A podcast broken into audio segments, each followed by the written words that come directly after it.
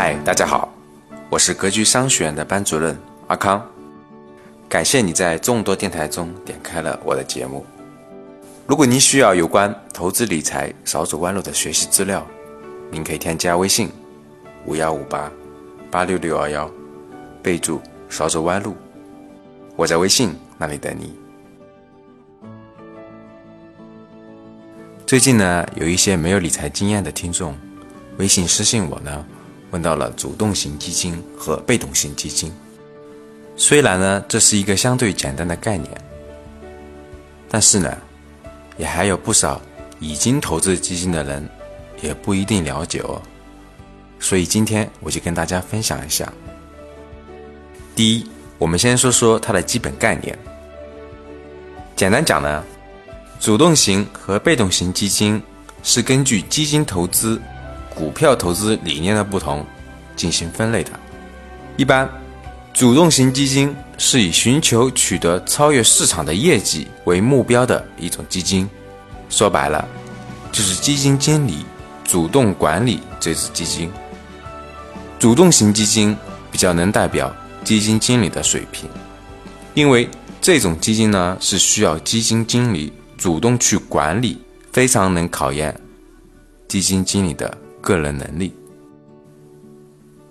那我们先详细说一说主动型基金。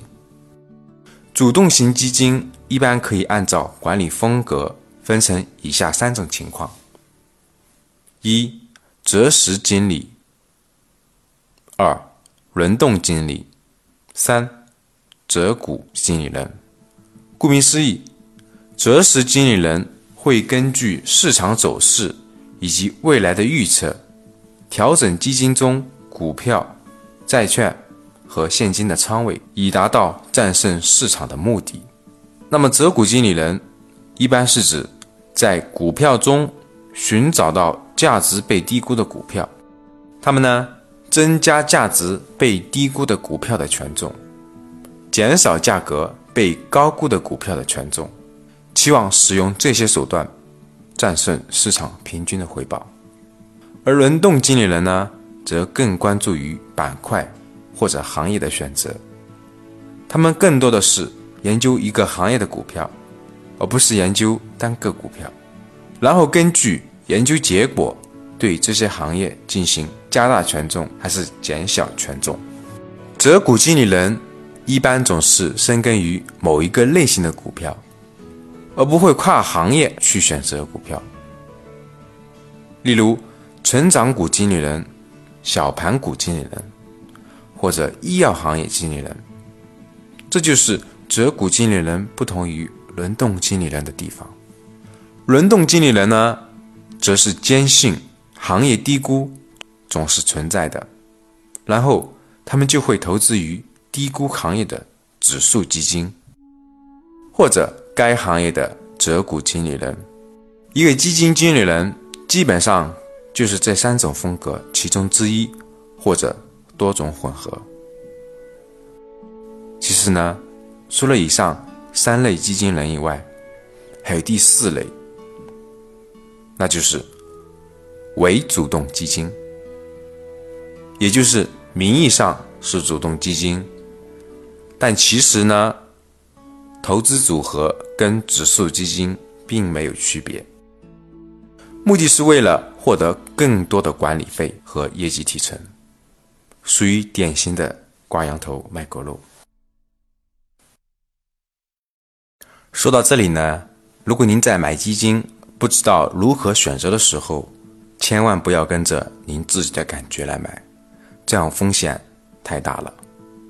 建议还是跟着赵老师学习通俗易懂选择基金的方法，这些实战简单的方法。会在咱们投资初级班系统的讲解。广告呢就先说到这里，我们继续。主动基金虽然在操作风格上可以这样进行分类，但是具体的持股策略不透明，基金经理人也一般不会告诉你他的具体策略。这种策略不透明，就给投资主动基金带来了更多的不确定性。主动基金另一个常见现象就是风格漂移。基金经理为了获得更好的业绩回报，往往会改变以往的投资风格，导致以前总是投资价值股的基金，却又去投资成长股了。